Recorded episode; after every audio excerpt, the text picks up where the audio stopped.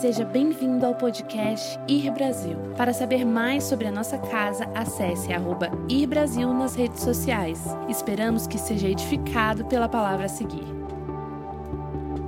Você que tem uma Bíblia, pega a tua Bíblia, nós vamos direto à palavra de Deus, a palavra que é fiel, a palavra que é mais poderosa do que qualquer outra arma.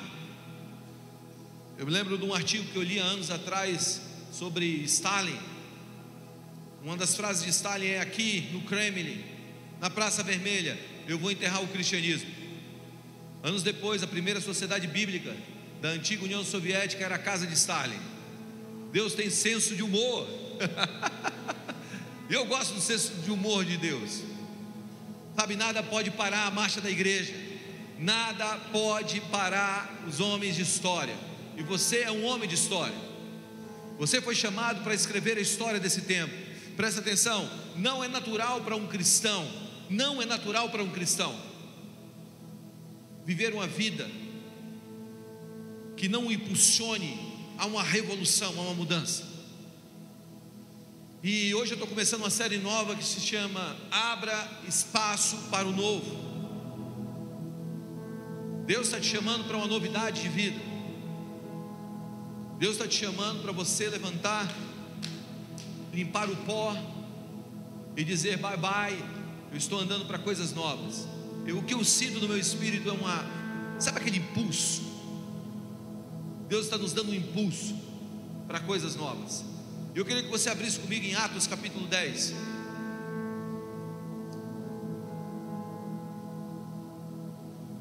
Ou melhor, Atos capítulo 9, versículo 36.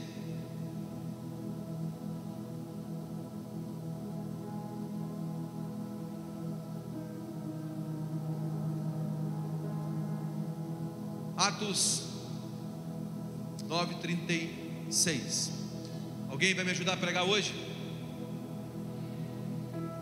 Vamos lá, me ajuda a pregar hoje. Já foi agora. Daqui a pouco a gente faz. Desculpa, gente. Daqui a pouco a gente faz os visitantes. Diz assim: Havia em Jope uma discípula por nome Tabita, nome que trazia, ou que traduzido, melhor dizendo, quer dizer Dorcas. Em grego significava Dorcas. Para quem não sabe o que é Dorcas, o nome Dorcas significa gazela. Aquela que salta, aquela que busca as águas. Era ela notável pelas boas obras e as esmolas que fazia aos pobres. Ora, aconteceu naqueles dias que ela adoeceu e veio a morrer. E depois de lavarem, puseram ela no cenáculo.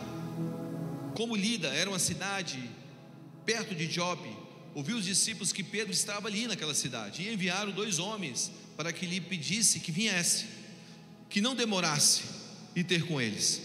Pedro atendeu o chamado e foi ter com eles. Tendo chegado, conduzindo para o cenáculo, e todas as viúvas cercaram, choraram e mostravam-lhe túnicas e vestidos que Dorcas fizeram enquanto estavam com elas. Mas Pedro, tendo feito sair todos, pondo de joelho, orou e voltando-se para o corpo, disse: Tabita, levanta-te. Ela abriu os olhos e, vendo Pedro, sentou-se. E ele, dando-lhe a mão, levantou ela. Chamando os santos, especialmente as viúvas, apresentou Dorcas viva.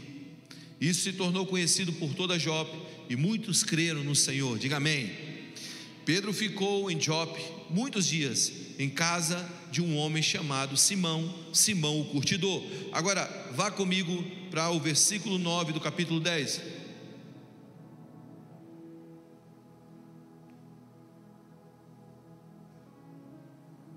Diz assim: No dia seguinte, indo eles no caminho, estando já perto da cidade, subiu Pedro ao eirado, por volta da hora sexta, a fim de orar.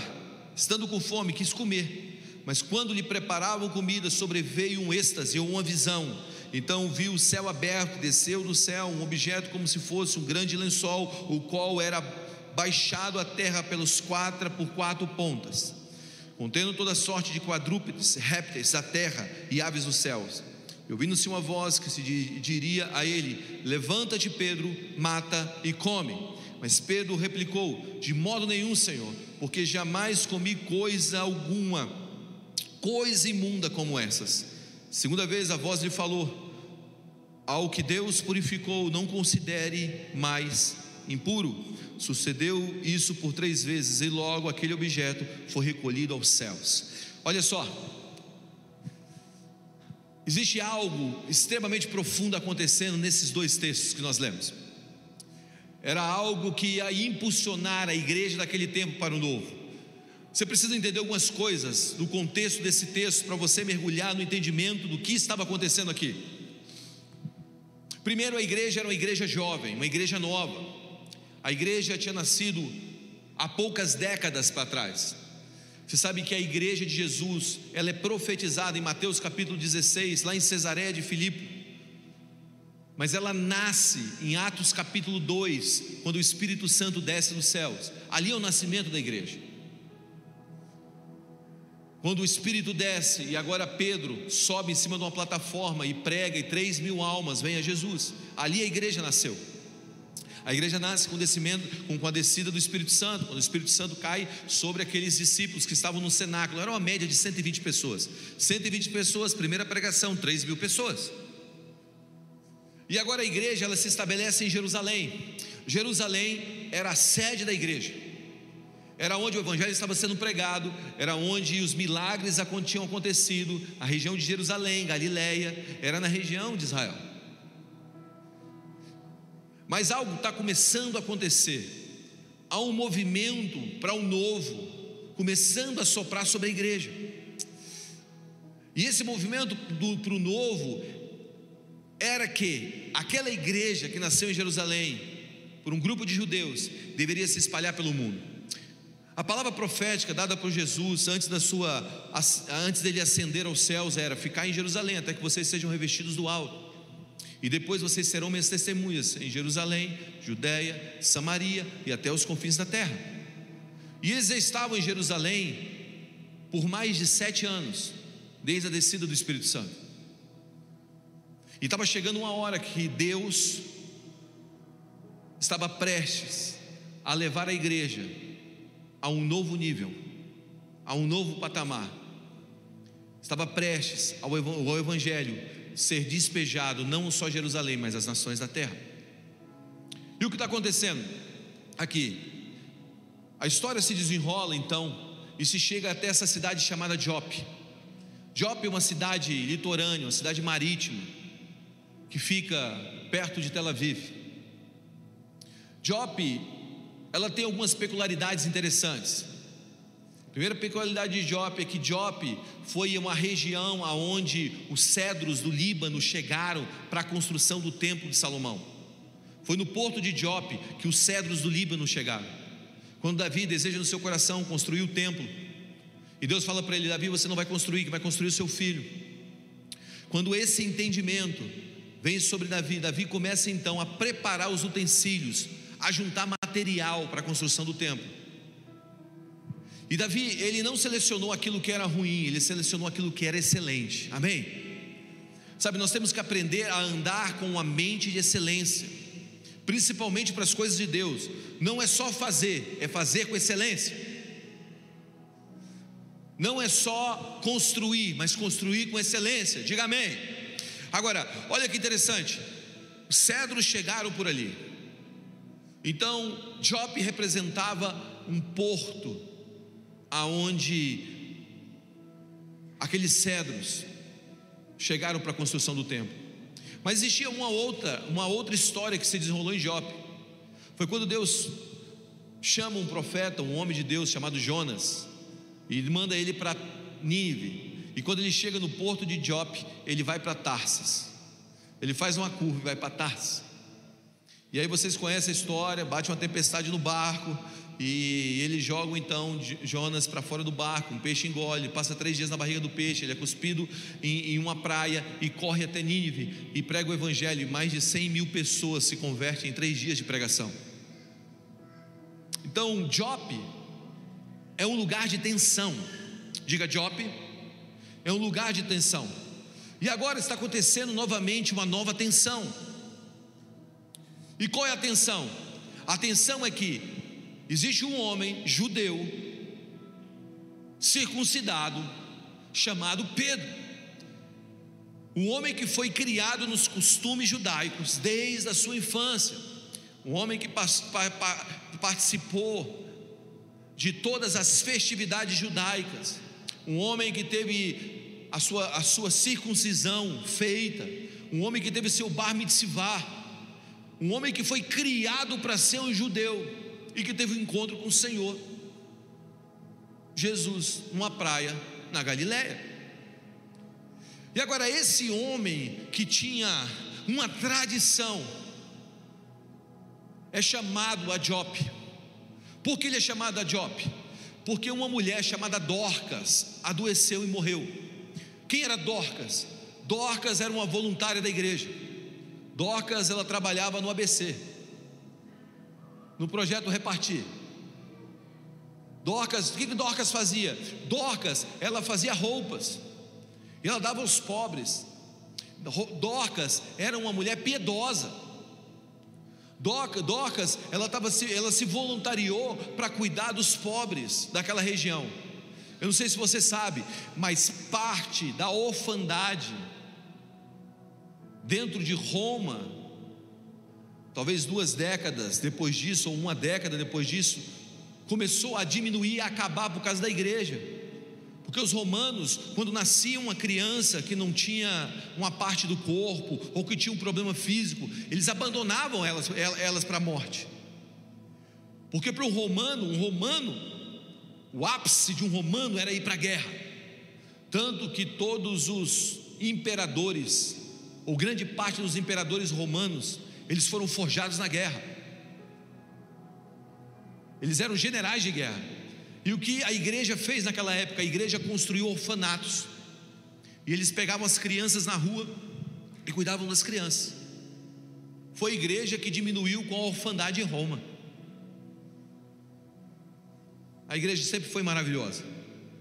E aí o que está acontecendo aqui? Dorcas, essa mulher, ela adoece. E agora Pedro está liderando um avivamento numa igreja perto, ou melhor, numa cidade perto de Jope. Está acontecendo sinais, prodígios, maravilhas. Deus está fazendo, está vendo, está, está vendo aquele movimento dos céus. Dezenas de pessoas estão vindo às reuniões que Pedro estava promovendo. A igreja, a igreja está crescendo. Grupos pequenos estão nascendo nas casas, numa cidade perto.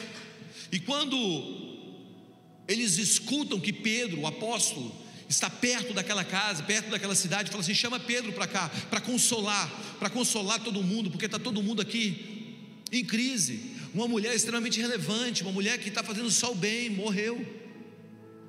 E Pedro então diz: Eu vou, e ele larga aquele movimento de avivamento, e ele desce para aquele lugar chamado Jope. Diga Jope.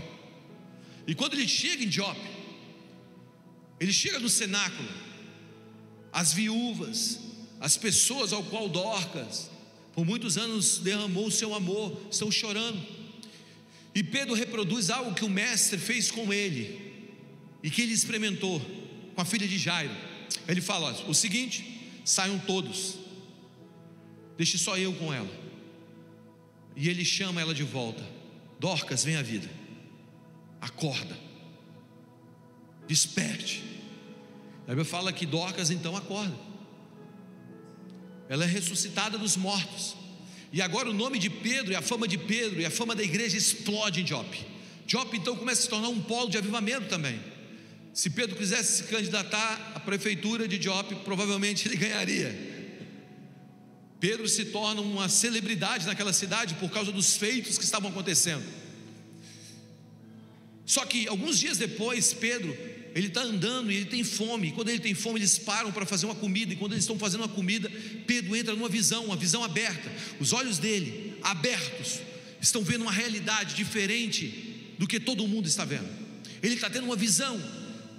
Ele está enxergando algo que Deus coloca diante dele. Sabe, está chegando uma hora. E chegou a hora de Deus te dar uma visão para o futuro. De Deus dar uma visão clara para cada um de vocês daquilo que Ele tem para nossa igreja, para esse povo, para a sua vida e para a vida da sua família. Quantos aqui querem ter uma visão dos céus? Pedro está tendo uma visão em Jope, diga Jope. E qual é a visão? Pega a visão, irmão. A visão não é uma visão simples. Ele está vendo um lençol que tem quatro pontas. E esse lençol está descendo do céu. E nesse lençol existem animais quadrúpedes, existem répteis, aves, e todas elas são, são animais imundos para os judeus.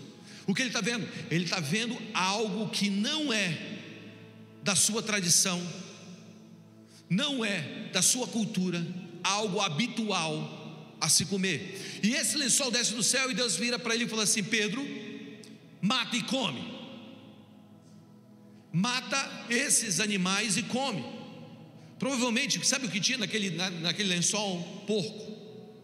Porque judeu não come porco. Deus está dizendo para ele: mata esse porco e come. Répteis, provavelmente, talvez, tinham cobras ali. E Deus está falando: mata essa cobra e come. Aves, eu não sei que tipo de ave é que tinha ali, mas, ou o animal que voa, não sei, morcego? Olha de onde veio o corona, brincadeira. E Deus está falando: mata e come. E aqui está havendo um confronto entre a tradição de Pedro para a missão que Deus tinha para Pedro. Deus estava prestes a levar Pedro ao novo, mas ele estava tão enfincado em uma tradição que dizia: esses animais são impuros, isso é impuro. O homem não deve comer isso. Um homem, um homem de Deus, um homem, um homem, um judeu que se preze, não deve comer porcos. Um judeu que se preze não deve comer esse tipo de animais que rastejam. Não, não, não, você não pode. Ele tinha uma tradição e agora a tradição está sendo atacada pela missão.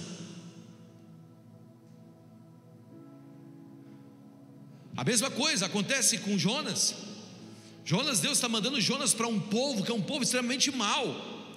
Os inivitas eram pessoas assassinas por natureza, mas por natureza, Deus está falando: prega o evangelho a eles, pregue a eles, diga a eles que o juízo está chegando. E o interessante disso é que Jonas sabia que ao mesmo tempo que Deus grita juízo, ele grita misericórdia. E a preocupação de Jonas é: esses caras não podem se converter.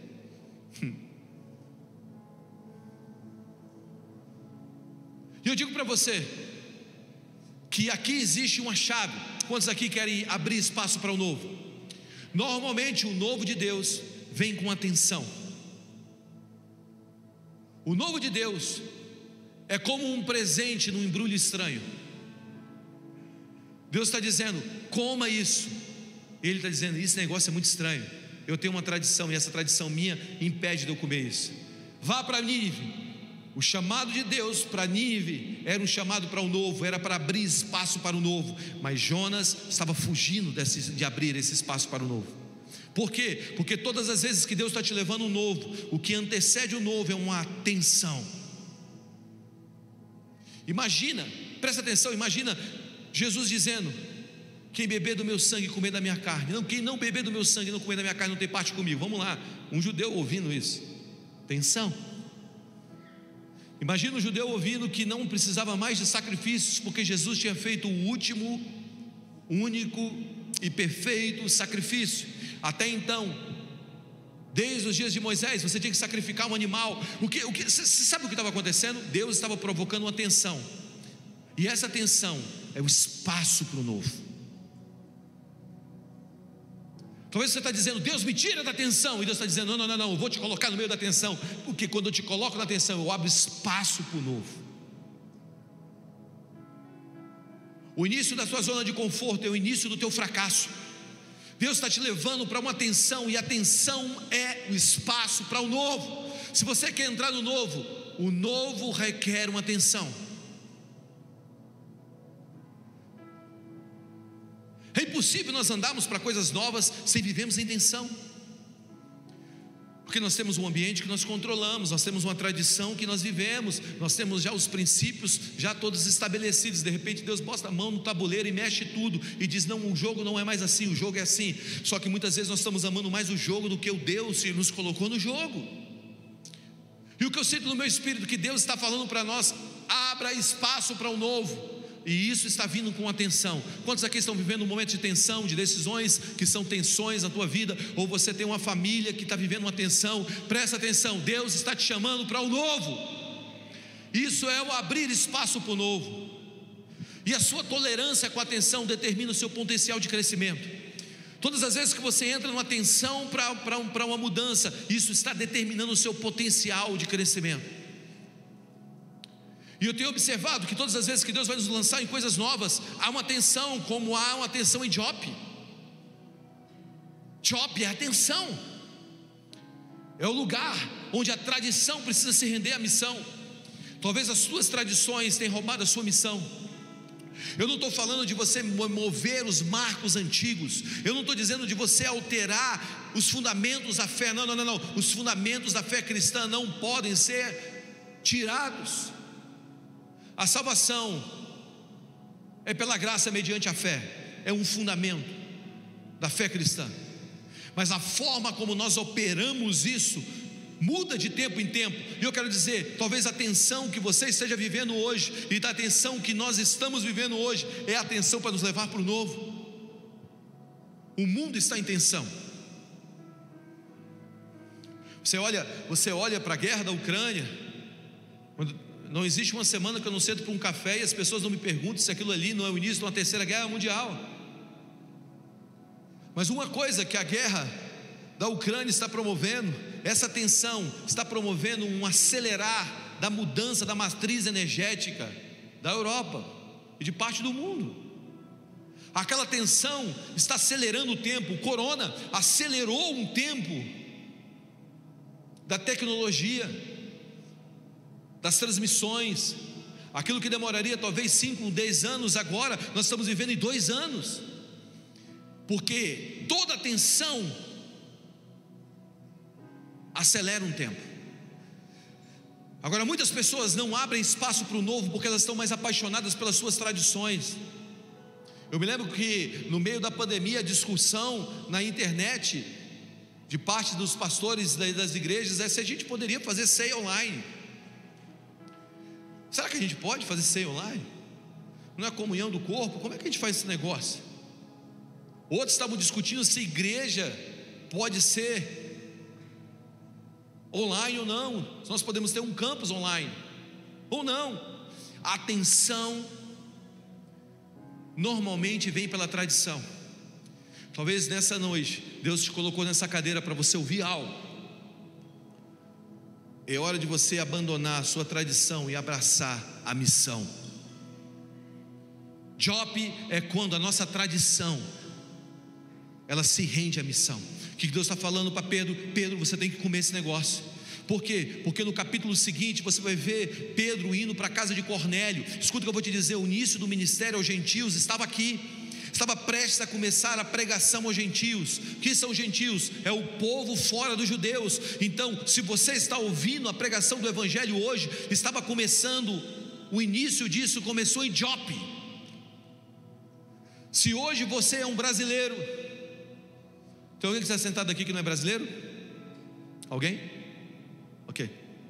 Se você está sentado aqui hoje, você é um brasileiro que entregou a tua vida a Jesus, é um cristão, isso só pode, só pode acontecer por causa da pregação se espalhando a partir de Jope, da casa de Simão Curtidor, aonde Pedro ficou e teve a visão desse lençol.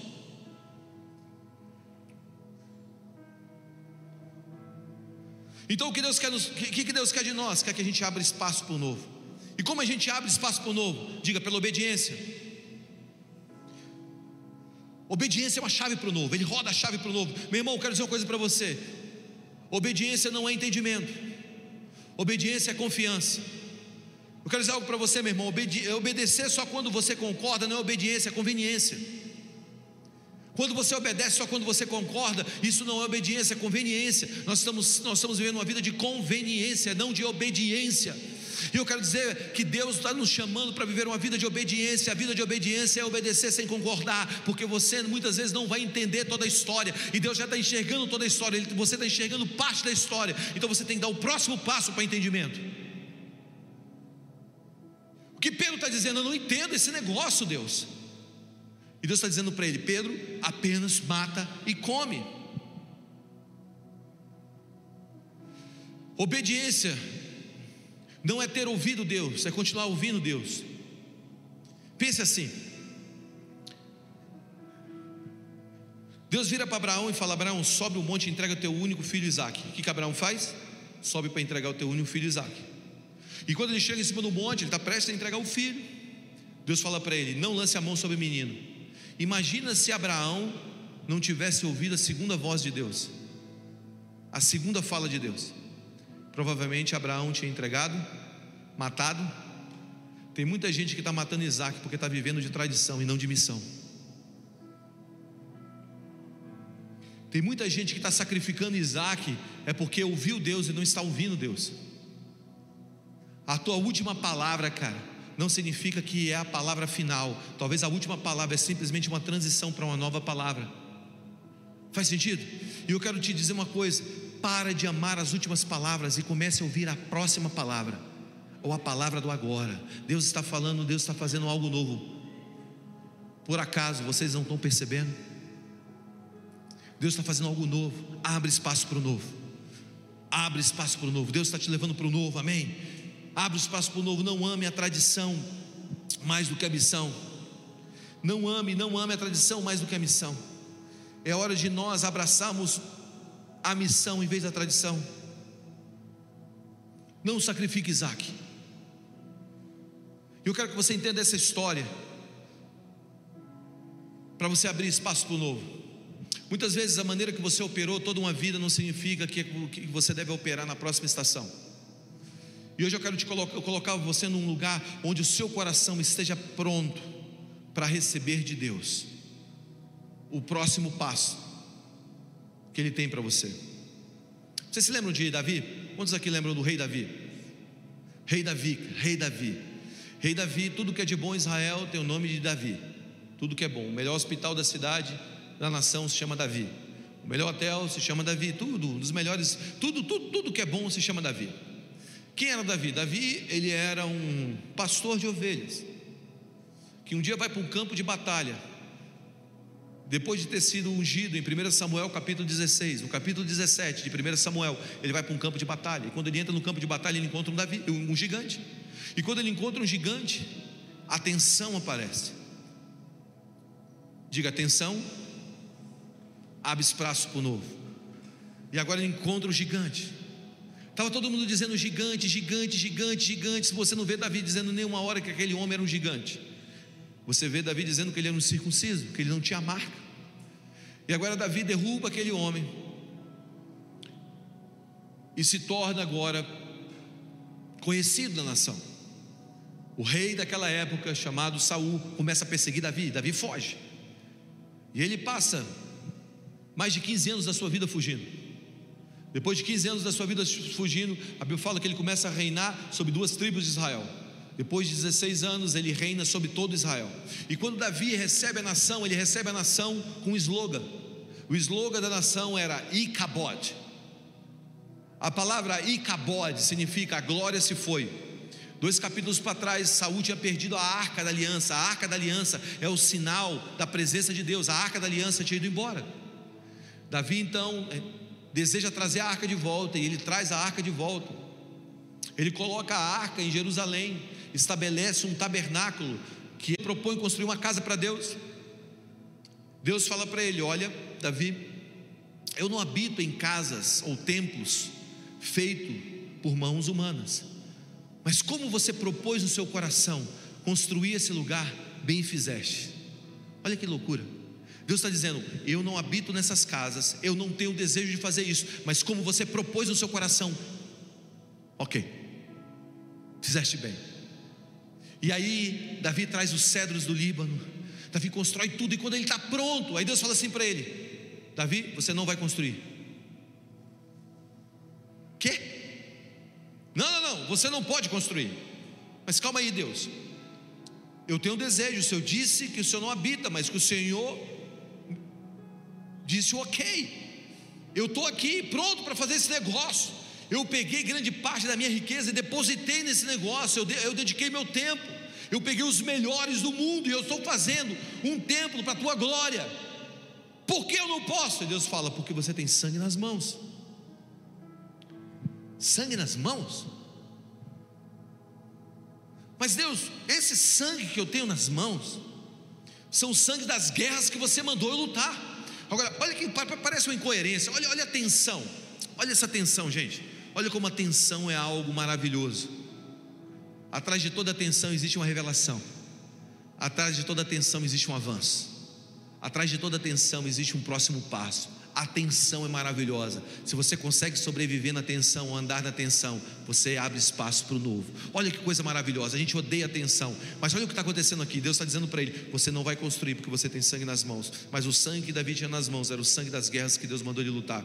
Como Deus agora pede algo para Davi e depois Deus impede o próximo passo de Davi, porque a última coisa que Deus pediu a Davi o roubou do próximo passo. Você está comigo? Vocês estão aí? Como isso é possível? Você tem que entender duas coisas aqui. E essas duas coisas são as coisas mais legais dessa noite. Primeiro, Davi, ele era um ótimo rei, sim ou não? Ele foi um exímio guerreiro, sim ou não? Sim ou não? Foi um grande adorador, sim ou não? Mas era um péssimo pai. Davi foi um péssimo pai, gente. Davi teve problemas com a sua filha, ele tolerou um abuso. Davi, Davi, ele permitiu que o coração de Absalão se tornasse um coração que se levantasse contra ele, um coração que rivaliza, rivalizasse com ele, rivalizasse com ele. Davi não foi um bom pai. Davi teve tragédias familiares. Absalão, aquele que amava, que ele amava, que era provavelmente o sucessor do trono, se levanta contra ele, e agora está dividindo o reino. E um dia, e um dia, Absalão está em fuga e Deus, e Deus, e Davi, e Davi vira para Joabe, que era o seu general de guerra, e fala assim: Joabe, vai atrás de Salomão ou de Absalão. E quando você for atrás de Absalão, não mata ele, por favor, traz ele para mim. E a história conta, a Bíblia conta que Absalão estava fugindo, ele tinha os cabelos compridos, e ele está correndo no seu cavalo, e Joabe, junto com, com, com um pelotão de elite, com, com os Sios, os Navy Seals de Davi, os valentes de Davi, estão correndo atrás de Absalão e ele passa embaixo de um carvalho, o cabelo dele, ele, ele cavalgando o cabelo dele estava sendo jogado ao alto e ele prende o cabelo num carvalho, numa árvore, que é um carvalho.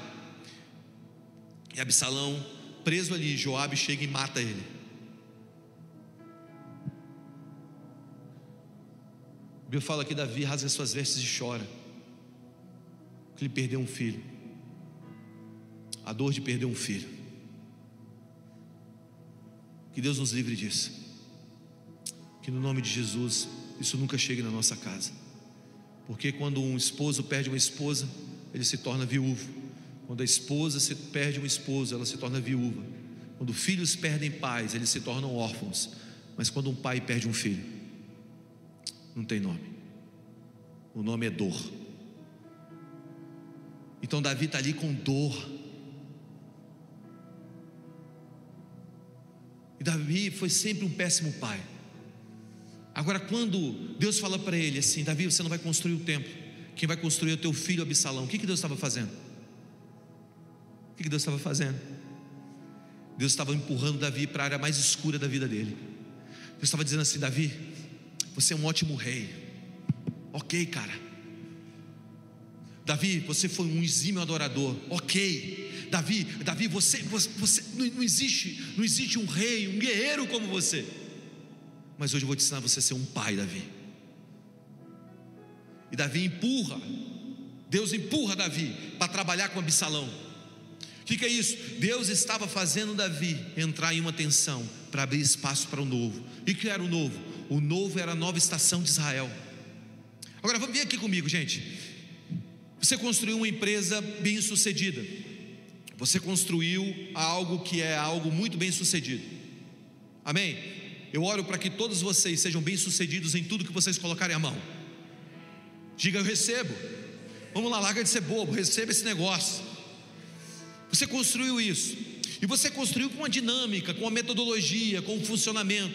No caso de Davi, a metodologia, o funcionamento de Davi era a espada, era a guerra, era a luta, era o poder bélico, era levantar valentes, era levantar generais, botar eles para lutarem, lutar com esses generais. Agora o que está acontecendo? Davi não pode construir o templo e ele precisa de um sucessor. Deus empurra ele para trabalhar com o filho. Se você tem que transferir a sua experiência para o teu filho, se você tem que preparar o teu filho para assumir o reinado, o que você ensinaria para o teu filho? A metodologia que você aplicou por toda uma vida, sim ou não? Foi assim que eu trabalhei, foi assim que eu conquistei, foi assim que eu estabeleci Israel, foi assim, foi assim que eu limpei Israel dos postes ídolos, foi assim, mas não foi isso que Davi fez.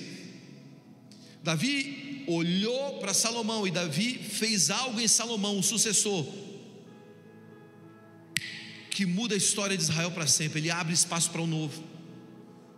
E o que Davi fez? Davi fez para Salomão algo que mudaria para sempre a história de Israel. Porque Davi entendeu que a próxima estação de Israel não era uma estação da espada, mas era uma estação da sabedoria. E o que ele fez? Ele fez, ele plantou uma semente em Salomão. E qual foi a semente? A semente está em Provérbios capítulo 4. Abra comigo Provérbios 4. Eu amo Provérbios 4, cara. O que, que Davi está fazendo? Davi está abrindo espaço para o novo. Davi está dizendo: Olha, eu tenho, eu tenho um mindset de uma maneira, mas eu vou mudar minha cabeça, a maneira que eu penso, porque existe algo novo que está vindo. E se eu continuar andando do jeito que eu estou andando até aqui, a nação de Israel vai perder. Então o que eu vou fazer? Eu vou plantar uma semente no meu filho que é diferente de tudo que eu vivi, para abrir espaço para o novo. Coma essa comida. E olha o que acontece. Abriu aí? Quem escreveu Provérbios? Diz assim, versículo 1: Ouve, filhos, a instrução do teu pai, estáis atento para conheceres o entendimento, porque vos dou boa doutrina, não deixeis o meu ensino. Versículo 3: Quando eu era filho, eu, Salomão, era filho em companhia do meu pai Davi, e terro e único diante da minha mãe, Seba. Então ele me ensinava a me dizer: Retenha o teu coração as minhas palavras, guarda os meus mandamentos e vive, adquire sabedoria, adquire entendimento. Não te esqueça das palavras da minha boca e nem delas se aparte. Não desampares a sabedoria, ela te guardará. Ame e ela te protegerá. O princípio da sabedoria é: adquire a sabedoria, sim, com tudo que você possui, adquire entendimento. Estima e ela te exaltará. Se abraçar a sabedoria, ela te honrará e dará à tua cabeça um diadema de graça e uma coroa de glória. Ouve, meu filho Salomão: Aceita as minhas palavras e te multiplicarão os anos da tua vida. Versículo 11: No caminho da sabedoria te ensinei, e pelas veredas da retidão te fiz andar. Em versículo 11 novamente: No caminho da sabedoria te ensinei, e pelas veredas da retidão te fiz andar. O que, que, que Davi fez? Olha para mim. Davi pegou uma semente de sabedoria e plantou dentro de Salomão. Ele abriu espaço para o novo. Quando Deus visita Salomão, o que, que ele pede? O que, que ele pede? Porque ele pediu sabedoria. Porque o pai dele abriu espaço para o novo. Nós precisamos abrir espaço para o novo. E como nós abrimos espaço para o novo no meio da tensão? O que Davi deveria transmitir para o seu filho? Espada. O que ele transmitiu? Sabedoria. Se você vê o reinado de Salomão, o reinado de Salomão é um reinado sem guerras. Não houve guerras no reinado de Salomão. Por quê? Porque ele entendeu a próxima estação. Jope, cidade de Jope, é o lugar aonde Deus confronta a maneira como nós pensamos. Escuta o que eu vou te dizer. O teu inimigo, talvez hoje, nesse exato momento, seja o teu último case de sucesso aquilo que você conquistou e você está dizendo, é assim que funciona, vamos replicar esse negócio.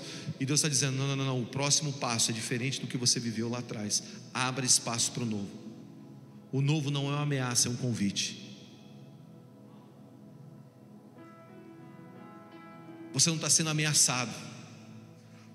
Então a tensão que você está vivendo na sua vida agora, seja no teu casamento, seja no teu relacionamento, seja na criação dos seus filhos, seja, seja no próximo passo da tua organização, da tua empresa, da, da, daquilo que Deus te confiou, seja no teu ministério, a essa atenção, na verdade, é um convite para o novo. Deus está dizendo: vem, essa atenção, agora é hora de eu te esticar para você viver o novo. E presta atenção, nem olhos viram, nem ouvidos ouviram, nem jamais penetrou no coração do homem aquilo que Deus tem preparado para aqueles que o amam. Deus está preparando coisas maravilhosas para você. O que eu sinto no meu espírito que Deus está chamando essa igreja, Deus está chamando esse povo, Deus está chamando a nossa cidade para abrir espaço para o novo. Como isso é possível? E como isso se faz? Quando os teus pensamentos se rendem ao entendimento de Deus e não ao seu próprio conhecimento.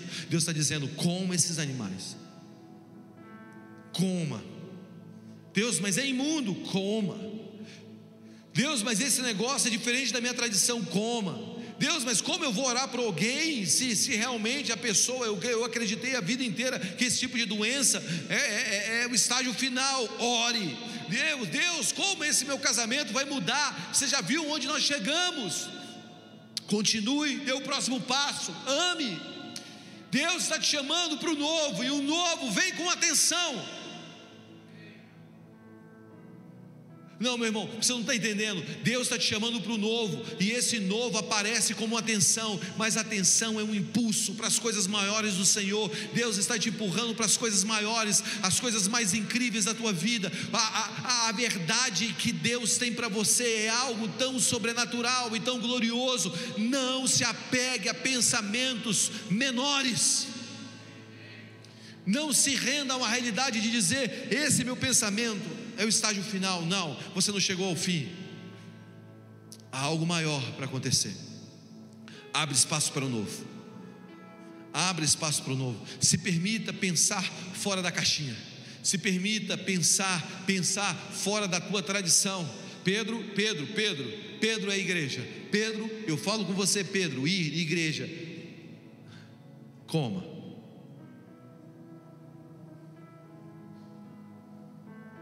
Eu me lembro uma vez que eu virei para a pastora, minha pastora disse: Pastor, eu vou pregar em um lugar. Lá onde, meu filho? Eu vou pregar num evento de bruxos. Eu não estou brincando, não, é de verdade, era um evento de bruxos. Fizeram um evento de bruxos e eu falei: Eu vou pregar no evento de bruxos. Ela falou: Você está louco? É um ambiente das trevas. É Satanás, é o capeta, Cramunhão, o cinzento e todas as suas entidades juntas. E eu falei: Não, não, eu quero pregar nesse evento, pastor. E onde vai ser esse evento? Vai ter em Brasília, um evento de bruxos. Eu quero ir lá pregar. E alguém te convidou? Não, eu estou me convidando. E ela disse o seguinte para mim: Meu filho, você está entrando em território satânico. E o diabo, e o diabo, e o diabo, e o diabo, e o diabo, e o diabo. Era tanto diabo e tanta ameaça eu disse, pastor, eu tenho certeza absoluta que o Senhor me chamou para pregar nesse evento de bruxa essa semana. E eu fui, gente. Eu e um amigo meu. A gente entrou no evento de bruxo. Parque da cidade. Sexta-feira, 11 e 39 da noite. Coisas horríveis estavam lá. E eu mesmo que encontrei uma menina, ela estava sentada perto de uma barraquinha, que era uma barraquinha onde as pessoas liam mão, e eu olhei para aquela menina, meu coração quebrou. Sabe quando seu coração se quebra? Você sabe que uma das chaves do, do milagre é compaixão. A Bíblia diz: Jesus, movido de compaixão, ele fez milagres. E eu estou lá e tá todos aqueles bruxos, bruxos mesmo, aquele negócio maligno. E eu crente lá. Eu e meu amigo. E olhei para essa menina sentada, menina magra.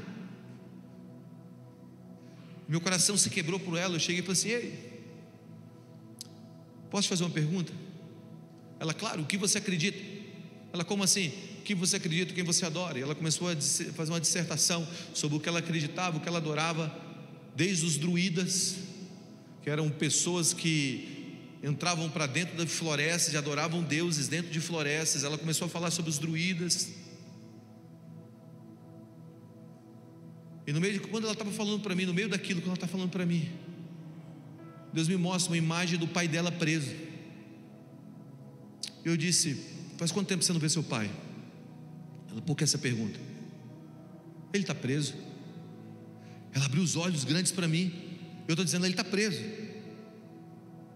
Faz sentido para você? Isso é uma verdade? Ela, quem te disse isso? Aí o Deus que criou as árvores, o Deus que criou os céus, o Deus que criou a terra, o Deus que criou o sol e o Deus que te criou. E, e ela me disse: o que, que mais ele te falou?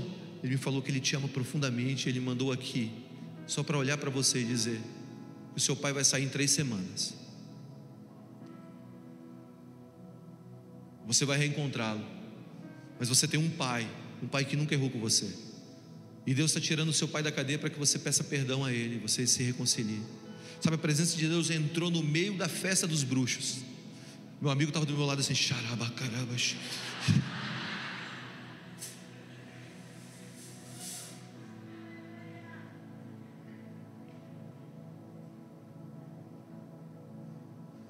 Fim da história. Aquela menina estava ajoelhada, chorando.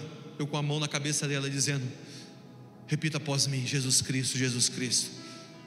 Você é meu único Senhor, você é o meu único Senhor e suficiente Salvador. Escreva meu nome no livro da vida, escreva meu nome no livro da vida.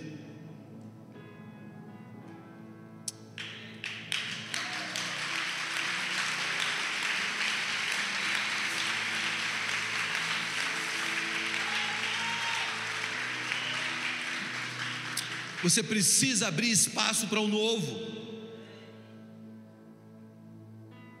Você precisa entender, talvez a tua tradição está rompendo, está, está impedindo o novo de Deus. Nessa noite, para essa igreja, para você, que é o povo de Deus nessa terra, Deus está prestes a começar algo tão glorioso. Escuta o que eu estou dizendo, não é uma palavra de motivação jogada fora, é uma palavra profética. É algo que Deus me falou algumas semanas atrás e me relembrou nessa noite que eu virei essa noite sem dormir.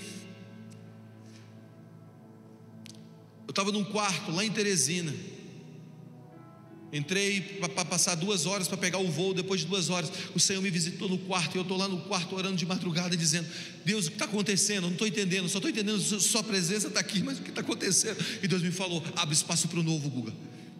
Porque o que vai acontecer no meio de vocês tocará a cidade Deus te chamou para a gente tocar essa cidade, modelar essa cidade. E quando eu cheguei aqui hoje de manhã e participei daquele batismo, de verdade, foi um dos momentos mais preciosos da minha vida. Não só porque eu batizei o meu filho, que é algo maravilhoso, mas porque eu senti o cheiro das águas novas. Sabe quando você entra e fala assim: Ah, eu entendi, Deus. Está fresco o negócio. Está fresco. E a Bíblia diz que ao cheiro das águas brotará. Talvez a sua vida, talvez você está olhando para a tua vida e está dizendo, está muita tensão, Guga, está muita coisa difícil. Tem um gigante aqui, é o um novo, gente. Você está enxergando o um gigante, é o um novo, você está entendendo? Guga, mas esse negócio não rompeu, é o novo, gente, é o novo. Mas, mas Guga, Guga, é, é, é, é o, o, meu filho, sabe, o meu filho é o novo, gente. Deus está Deus tá te dando a oportunidade de cavar mais fundo. Tem hora que a gente cava, a gente acha diamante na superfície, mas tem hora que a gente cava mais fundo, e a gente continua cavando. Deus, eu não entendo porque o meu, o meu esposo, a minha família, os meus filhos ainda não encontraram o Senhor. Continue cavando, continue cavando. Porque quando brotar água lá de baixo, nunca mais vai parar.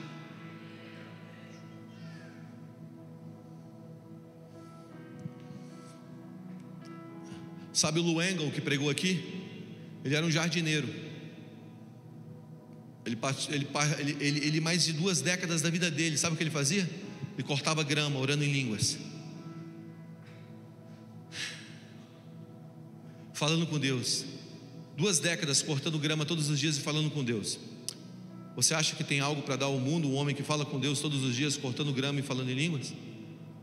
Um dia ele disse o seguinte: Deus virou para ele e falou: quero que você faça um evento e chame milhares de pessoas à oração. Ele, Deus, eu não tenho rede social. Na verdade, não existia nem rede social na época. Ele disse: Senhor, mas eu não sou conhecido, ninguém me conhece. A gente sempre fala assim, né? Eu, mas eu não tenho habilidade, mas Deus, eu não sei falar, mas Deus, eu não posso. Aí Deus fala assim para ele: Faça o que eu te mando. Ele convoca uma reunião em Washington DC, chamado Call. E na manhã do Call, ele sobe na plataforma, o dia está nascendo, sabe? O sol está tá nascendo. E quando ele sobe, tinha quase meio milhão de pessoas em Washington DC, sem uma rede social, sem ser conhecido. Porque quando você abraça a atenção, você abre espaço para o novo. Abre espaço para o novo, abre espaço para o novo. E nós vamos andar para coisas gloriosas. Abre espaço para o novo. Você, sua família, os seus filhos, a sua casa pertencerá ao Senhor. Abre espaço para o novo. Se você quer abrir espaço para o novo, se coloque em pé nessa noite.